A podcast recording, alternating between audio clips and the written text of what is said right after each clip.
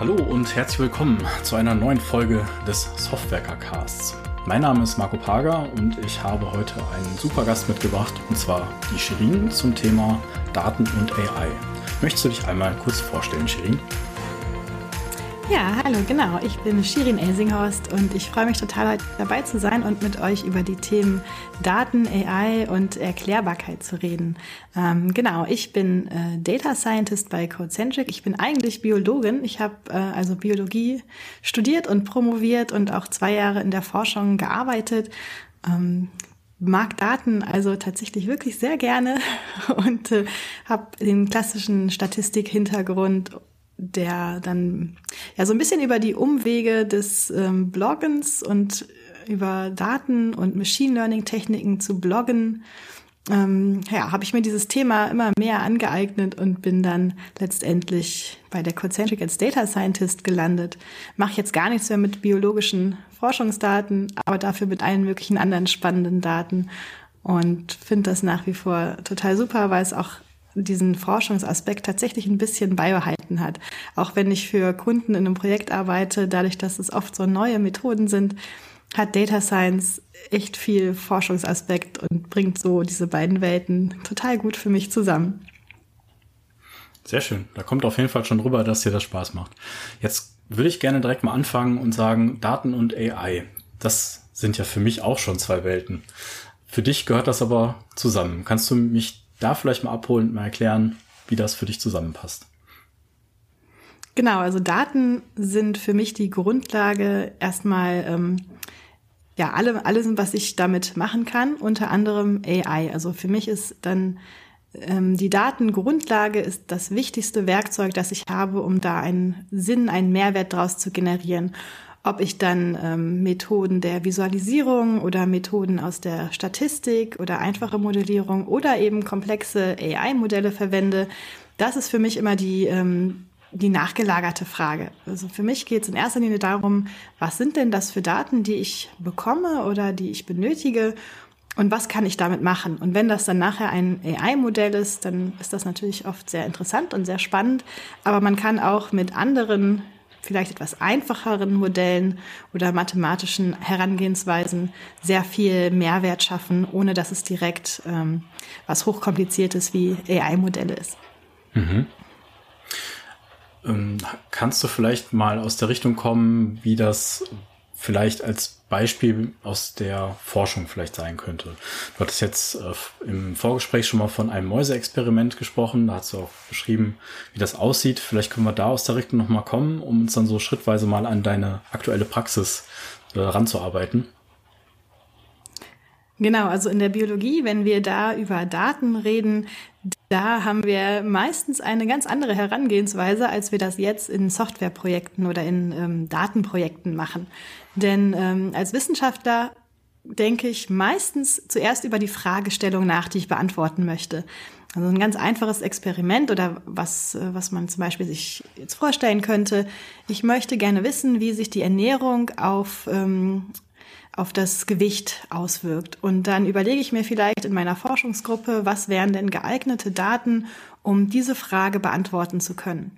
Und gehe dann hin und überlege mir, wie könnte ich jetzt diese Daten erheben? Was wären das für Daten und wie viele von diesen Daten brauche ich, um diese Frage wirklich hinreichend und ausreichend beantworten zu können? Also ich stelle mir jetzt, jetzt mal vor, ich bin in einer Arbeitsgruppe und wir arbeiten mit Mäusen und sagen, gut, wir, uns interessiert jetzt dieser Zusammenhang zwischen Ernährung und Gewicht. Und wir nehmen jetzt 100 Mäuse und teilen die auf in zwei Gruppen. Die eine Mäusegruppe, die bekommt eine Kost, die aus ganz viel Zucker und ganz viel Fett besteht und die sich dann wenig bewegen. Und die anderen Mäuse, die kriegen eine ausgewogene, ballaststoffreiche Kost und die bekommen ganz viel Spielzeug in ihren Käfig gestellt. Und dann lassen wir die da vielleicht mal drei Monate drin wohnen und gucken hinterher, ähm, wie ist denn jetzt das Gewicht von diesen Mäusegruppen, machen eine ganz einfache Statistik, zum Beispiel einen Mittelwert mit, und gucken, wie unterscheidet sich das? Und das ist eben diese klassische Herangehensweise. Ne? Ich habe eine Frage und gucke, welche Daten sind geeignet. In der, ähm, in der Praxis jetzt ist es tatsächlich eigentlich immer genau andersrum. Also meistens kommt natürlich schon ein Kunde mit einer gewissen Frage oder Idee zu uns, was sie gerne machen möchten oder was sie sich aus ihren Daten erhoffen. Aber die Daten sind in der Regel vorhanden, zum Großteil. Oder zumindest die Art und Weise, welche Daten verfügbar sein können, welche Daten wir bekommen können, in welchem Umfang, das steht in der Regel vorher fest. Und dann ist es unsere Aufgabe, daran zu gehen und zu gucken, naja, was können wir denn jetzt Sinnvolles mit diesen Daten tun, um für diesen Kunden einen Mehrwert zu generieren? Und können wir das, was er sich vielleicht wünscht an Optimierung, ähm, können wir das mit diesen Daten erfüllen und mit den Vorstellungen, die der Kunde hat? Oder geht das vielleicht in eine andere Richtung? Und wie gehen wir dann damit um? Also aus Forschungssicht ist das für mich tatsächlich so ein Switch. Hm da aus dieser anderen Perspektive dran zu gehen. Mhm. Das heißt, im besten Fall hat ein Kunde, mit dem du ähm, sehr, sehr erfolgreich zusammenarbeiten möchtest, schon sehr viele Grundlagen auch geschaffen im Bereich Data. Auch ähm, also viele Datenquellen, ähm, die man auch gut zuordnen kann. Also diese Vorarbeit ist eigentlich dann auch schon mal sehr wichtig, wenn man das anstrebt. Also die Art und Weise, welche Daten vorhanden sind und wie die erhoben wurden, das macht oft einen sehr, sehr großen Unterschied, genau, hm. inwieweit wir erfolgreich sein können. Also es gibt natürlich sehr viele verschiedene auch Datentypen, ob es jetzt Bilder, Bilddaten sind oder Textdaten oder klassische tabellarische Daten. Das unterscheidet sich dann natürlich auch von der Menge, aber eben auch, wie diese Daten erhoben sind. Aber gerade bei diesen tabellarischen Daten, da ist es schon manchmal etwas schwierig, wenn die nicht einheitlich sind oder über die Zeit sich stark verändert haben oder sehr ungenau aufgenommen wurden, sehr viele Ausreißer, sehr viele Fehler drin sind, mhm. dann kann das schon manchmal schwierig sein, da tatsächlich noch was Sinnvolles wirklich mitzumachen, also was wirklich Belastbares. Also man kann mhm. natürlich immer was Sinnvolles machen, aber ob das dann nachher für ein komplexeres Modell belastbar genug ist als Grundlage, das ist dann nicht immer der Fall. Mhm. Okay, das heißt, im besten Fall ähm, habt ihr Daten, zu denen ihr im besten Fall vielleicht auch eine Beschreibung habt, zu denen ihr auch wisst, die sind von der Qualität her gut. Hohe Qualität bedeutet in dem Fall, wenn ich dich richtig verstehe, ähm, verlässlich aufgenommen oder verlässlich gesampelt, ähm, keine großen Ausreißer drin und dass man da schon mal diese Vorarbeit hat. Und wie gehst du dann jetzt in der Praxis dann auch damit um? Du hast jetzt verschiedene Datentypen genannt, du hattest äh, tabellarische Daten genannt. Ähm, kannst du vielleicht da nochmal so den Schritt ansetzen, was, was sind zum Beispiel für dich jetzt tabellarische Daten? Ist das in dem Mäuse-Experiment schon gewesen ähm, oder worüber reden wir gerade? Genau, also tabellarische Daten, die stehen meistens in irgendeiner Art Tabelle, also ganz, ganz simpel vielleicht in einem Excel-Sheet, aber ähm, eben komplexer dann auch zum Beispiel in einer Datenbank. Und ähm, da gibt's dann natürlich beliebige Grad an Komplexität, verschiedene Datenbanktabellen miteinander kombiniert und geschachtelt mhm. und so weiter und so fort. Ähm, aber genau, der erste Punkt für mich, wenn ich Daten bekomme, ist tatsächlich, sie erst einmal zu sichten. Und das hängt jetzt auch wieder ein bisschen davon ab, ob das eben Bilddaten, Textdaten oder diese tabellarischen Daten sind, was man dann genau damit macht. Aber für mich ist dann immer interessant zu wissen, wie sehr kann ich diesen Daten denn vertrauen? Sind die einigermaßen ähm, ja, erstmal einheitlich im Sinne, dass sie einer Normalverteilung folgen oder einer anderen Verteilung oder sind da ganz viele Ausreißer drin, sind da ganz viele fehlende Werte drin? Sind da vielleicht Datenformate nicht einheitlich eingetragen? Sind ganz viele Informationen in Kommentarfeldern drin, die eigentlich woanders reingehören? Also so ganz äh, ja, ich sag mal, banale Dinge, die aber nachher einen total großen Unterschied machen darüber, welche Variablen ich verwenden kann, um mathematische Modelle oder sogar AI-Modelle damit zu trainieren. Mhm. Okay, ähm, für dich heißt Sichten, äh, ich hatte jetzt ganz banal daran gedacht, ähm, mit dem Texteditor oder mit dem SQL-Editor auf die Sachen zu gucken. Aber für dich heißt ja Sichten auch schon, dass du da dein ähm, den statistischen Werkzeugkasten auch wirklich auspackst, dass du da eher mit einem Tool nochmal, so klang es für mich, drauf guckst und dir das entsprechend nochmal alles auswerten lässt.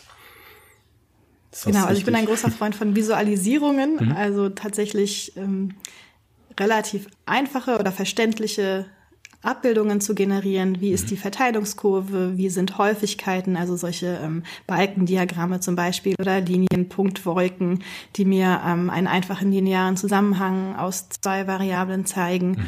Oder eine Korrelationsanalyse zu machen und das zu visualisieren, dass ich direkt auf einen Blick ähm, schon greifen kann, wie, wie sind diese Daten aufgebaut? Gibt es da schon Korrelationen, Zusammenhänge? Gibt es da irgendwelche anderen ähm, mhm. Sachen, die mir direkt so ins Auge fallen? Okay, also das ist für dich wirklich so der erste Schritt. Du legst damit los, hast dann dann schon mal ein Grundverständnis. Bei, ähm, wir haben jetzt über tabellarische Daten gesprochen. Ähm, angesprochen hast du jetzt auch nochmal so sowas in Richtung Bilddaten. Da sieht's ja vielleicht auch anders aus. Wollen wir da nochmal in die Richtung einmal einbiegen? Ja, genau. Also wenn wir gerade über AI reden, ähm, da gibt's klassische typische Anwendungsfälle, wo sich AI oder ich sag mal, AI ist für mich jetzt der Überbegriff, ähm, meistens steckt dann da ein neuronales Netz hinter, also das sogenannte Deep Learning, ähm, wo sich solche neuronalen Netze tatsächlich wirklich anbieten.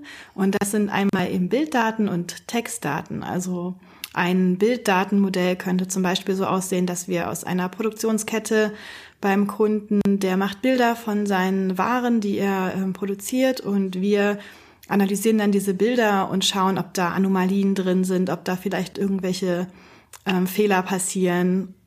Und ähm, das, das ist so ein klassischer Anwendungsfall, wo wir ein, ja, ich sag mal, ein neuronales Netz trainieren würden. Oder einen Chatbot generieren. Das wäre sowas, wo ich jetzt mit Textdaten arbeiten möchte. Ja. Ja, das Stichwort neuronales Netz, das klingt für mich auf jeden Fall schon mal super kompliziert, wenn ich ganz ehrlich bin. Alles so, was so in Richtung Algorithmen geht, das kann ich mir gut vorstellen. Was ich auch mal irgendwann, glaube ich, ähm, noch im Informatikunterricht in der Schule hatte, da ging es um Fuzzy Logic, da ging es mal darum, dass man ähm, irgendwie in diesem Bereich arbeitet. Das konnte ich, also das war alles total simpel und kann man ja auch gut ähm, alles noch verstehen. So bei neuronalen Netzen, da fängt es an für mich schon immer so ein bisschen schwammig zu werden. Hast du vielleicht für uns noch mal so ein ganz, eine ganz simple Erklärung, worüber, worüber reden wir denn da gerade? Und ähm, ja, das fände ich da auf jeden Fall schon mal sehr interessant. Ja, also du hast natürlich recht. Ne? Es ist von einfachen oder einfacheren, ähm, regelbasierten ähm, Anwendungen, die wir selber schreiben, wo wir selber uns mit unserem menschlichen Verstand hingehen und sagen, was sind Zusammenhänge, die wir hier kennen in unseren Daten und wie können wir die mit Regeln beschreiben. Ähm, wenn wir jetzt von einer anderen Perspektive drangehen aus dem sogenannten maschinellen Lernen. Da machen wir das genau andersrum. Da sagen wir dem Computer im Wesentlichen, ähm, hier sind Daten und hier ist das Ergebnis. Also zum Beispiel, hier sind ganz viele, ähm, ganz viele Parameter über Ernährung und über Bewegungen dieser Mäuse und wir wissen für jede Maus hinterher, ist die übergewichtig geworden oder nicht. Und dann sagen wir dem Computer, und jetzt lern du mal, ganz einfach gesprochen, diese Regeln, die ich mir vorher selber ausgedacht habe. Jetzt lernst du bitte diese Regeln, wie du das Ergebnis, das wir kennen, mit den Daten, die wir haben, mathematisch am besten abbilden kannst. Und ein Teil aus diesem maschinellen Lernen ist dann, sind dann die neuronalen Netze. Also das ist eine ganz spezielle Art, wie wir maschinelles Lernen machen können. Also eine Art der, der, des Lernens für den Computer. Und wie, die, wie der Name schon suggeriert, neuronales Netz, das hat was mit dem Gehirn zu tun. Denn die Idee dahinter ist mal so entstanden, dass das menschliche Gehirn ja super komplexe Zusammenhänge lernen kann und extrem gut darin ist zu lernen. Und wie macht das Gehirn das? Indem es Nervenzellen, also Neuronen, miteinander verknüpft und ähm, neue aufbaut, neue Wege der Neuronen sich bilden im Gehirn und wir so lernen. Und die Idee hinter einem künstlichen neuronalen Netz ist dann, dass wir ähm, das mathematisch oder mit dem Computer versuchen, genauso abzubilden. Wir haben Neuronen und unsere Daten fließen dann jetzt von Neuronenschicht zu Neuronenschicht durch dieses Netzwerk durch und lernt, ja, im Wesentlichen soll es ähnlich lernen wie das Gehirn. Das ist die Idee dahinter. Mhm. Das heißt, ähm, das Mäusebeispiel fand ich jetzt auch sehr interessant. Also das heißt, ich kann wirklich meine Daten da drauf schieben das neuronale Netz wird trainiert und irgendwann kann ich auch dieses Netz nehmen und in, in der Praxis verwenden, um damit auch wirklich zu arbeiten. Das heißt, ich nehme wirklich ein, ein irgendwo ein, eine, IT-Darstellung dieses Netzes und bringe es von A nach B in, in eine gewisse ja, Umgebung, in eine gewisse Laufzeitumgebung und kann dann damit dann arbeiten. Dann kommen die Realdaten da wieder an und ich kriege eine Antwort, äh, wie es denn so aussehen könnte. Genau, also ich ähm, fange sozusagen erstmal in meinem experimentellen Setup an, die Daten. Und wir haben dann, wir nennen das Testdaten, also wir haben einen Datensatz, wo wir das Ergebnis kennen. Und wir trainieren dann ähm, verschiedene neuronale Netze, probieren da verschiedene Setups aus, verschiedene Anzahl an Neuronen, wie die miteinander interagieren und gucken im Wesentlichen, was funktioniert am besten. Also wo ist mhm. der Fehler nachher auf diesen Testdaten am geringsten?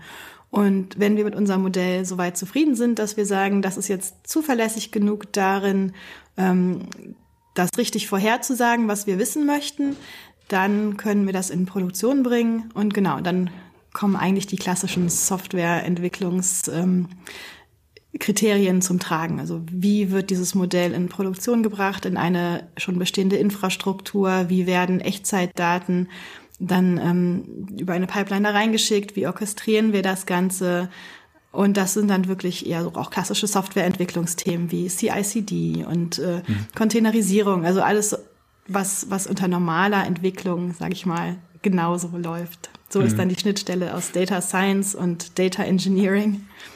Mhm.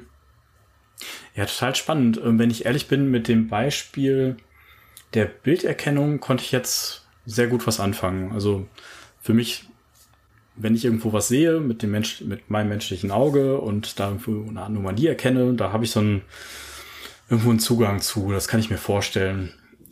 Und ich weiß, dass ich es nicht verstehe. Deswegen ist vielleicht auch die Brücke für mich hin zu äh, Computer Vision mit AI auch gar nicht mal so groß.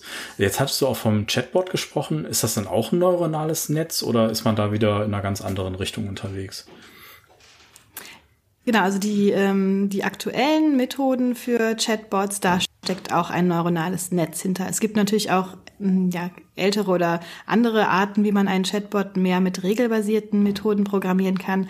Aber zum Beispiel jetzt ChatGPT, einer der, der gerade so ähm, durch die Medien geht, das ist auch ein neuronales Netz, was da im Hintergrund steht und gelernt hat, aus menschlicher Sprache, wie, ähm, wie unterhalten sich Menschen, wie reden die miteinander, welche Antworten geben die auf, ähm, auf Fragen oder auf Prompts, ähm, daraus gelernt hat, wie es selber Sprache generieren kann. Das ist dann sozusagen nochmal ein Schritt weiter, nicht mehr nur das klassische Vorhersagen von Daten, sondern auch Generieren von Daten. Das können neuronale Netze nämlich tatsächlich auch inzwischen schon. Mhm. Ja, das ist ja auch mal ein Schritt. Äh, ich hatte dabei äh, sowas noch im Blick, sowas wie Expertensysteme, dass man irgendwo als, äh, als ein Experte einen Wissensgraph definiert und dann der, der Algorithmus wirklich so schrittweise durchgeht und fragt, ist das so oder so? Und irgendwann kommt man an so einem Ast an, der heißt, bei dem heißt dann, ja, ich habe jetzt hier deine Lösung gefunden, mach doch mal das und das. Ähm, sowas hatte ich im Kopf. Äh, da sehe ich auch, dass mein Wissen da an der Stelle wirklich veraltet ist, ähm, dass man da jetzt auch wirklich mit, also zum Beispiel das Chat-GPT-Thema hast du ja gerade da nochmal ähm, angesprochen, dass der Bot wirklich auch so arbeiten kann. Ähm, das überrascht mich wirklich, ehrlich gesagt, sehr, dass das so funktioniert. Aber ja, genau. Im Wesentlichen lassen wir das neuronale Netz, diese Regeln, mhm. die wir vorher manuell definiert haben, lernen. Und weil das tatsächlich so gut funktioniert, ist diese, sind diese neuronalen Netze in der Lage, so komplexe Zusammenhänge zu lernen, die wir menschlich so niemals definieren könnten. Einfach mhm. weil die Komplexität und die Abstraktionsebene so viel höher ist durch die neuronalen Netze. Und da gibt es natürlich inzwischen auch ganz ähm, die abgefahrensten Architekturen, sage ich jetzt mal, auf die ich jetzt gar nicht so sehr eingehe, aber Genau, die sind nicht mehr ganz so simpel aufgebaut, wie am Anfang das neuronale Netz im Gehirn dargestellt wurde. Hm.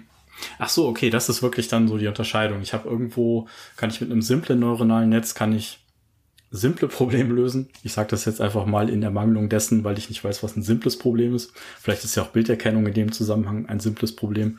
Bis hin zu, ich habe sehr komplexe, du hast jetzt Architekturen gesagt, meinst du damit, damit diese ähm, Netzwerkarchitekturen innerhalb des neuronalen Netzes oder ähm, wie meinst du das?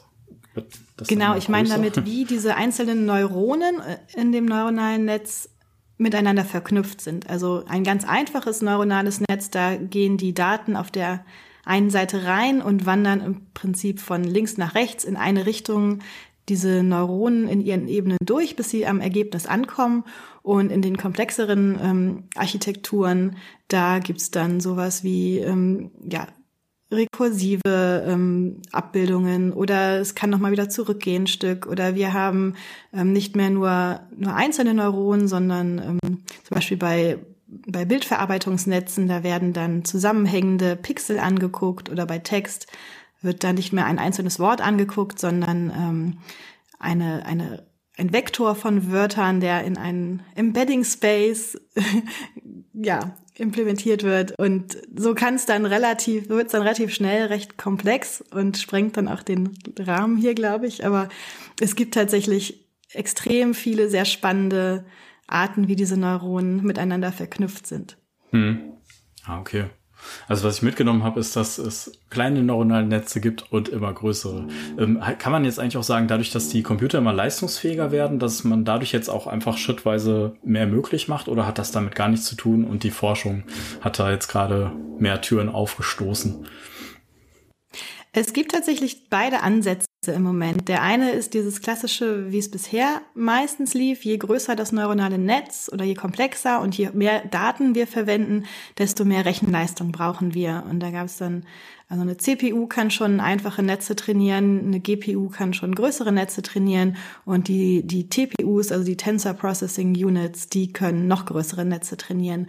Und das ist sozusagen der eine Teil, dass es immer größer und immer mehr Rechenkraft braucht, ne, wenn man auch über Quantum Computing, Quantum Machine Learning ähm, redet, sozusagen immer größer, immer, immer mehr Rechenleistung. Aber der andere Teil ist tatsächlich zu gucken, wie können wir diese Netze ähm, optimieren? Wie können wir die zum Beispiel effizienter machen, dass wir gar nicht mehr so viel Rechenleistung brauchen?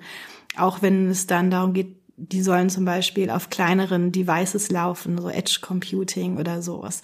Also wie können wir das schaffen, dass auch komplexere Netze mit wenig Rechenleistung, ja, also trainieren ist das eine, aber eben auch dann nachher ähm, laufen, also wenn sie in Produktion sind. Wie schaffen wir das? Mhm. Ja, sehr spannend. Ja, damit hast du uns, glaube ich, einen sehr guten Einblick schon mal gegeben in das ganze Thema äh, rund um AI. Ähm, meinst du, ähm, haben wir da noch irgendwas Wichtiges gerade vergessen? Äh, irgendwelche Algorithmen oder Themen, die du da noch ansprechen wolltest, damit das Bild komplett wird für unsere Zuhörer? Ich glaube nicht. Also ich hoffe, dass ich den wesentlichen Punkt ähm, rübergebracht habe, dass es Daten gibt, die sind ganz, ganz wichtig für alles Mögliche, was wir damit machen wollen. Und AI ist tatsächlich ein kleiner Teil dessen, was man mit Daten machen kann. Und man braucht auch sehr spezielle Daten dafür. Also wenn es um ähm, künstliche Intelligenz geht, brauchen wir in der Regel viele Daten. Und die klassischen Anwendungsfälle sind eben Bildverarbeitung und oder Generierung und Textverarbeitung und oder Generierung. Mhm. Ja, vielen Dank. Vielen Dank, dass du dir jetzt schon mal die Zeit genommen hast, um uns das Thema Daten und AI mal nahe zu bringen.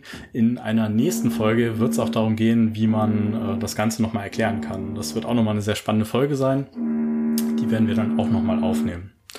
Von daher vielen Dank, Shirin. Und vielen Dank auch an euch, die ihr zugehört habt. Ja, danke ebenfalls. Ich freue mich auf die nächste Folge.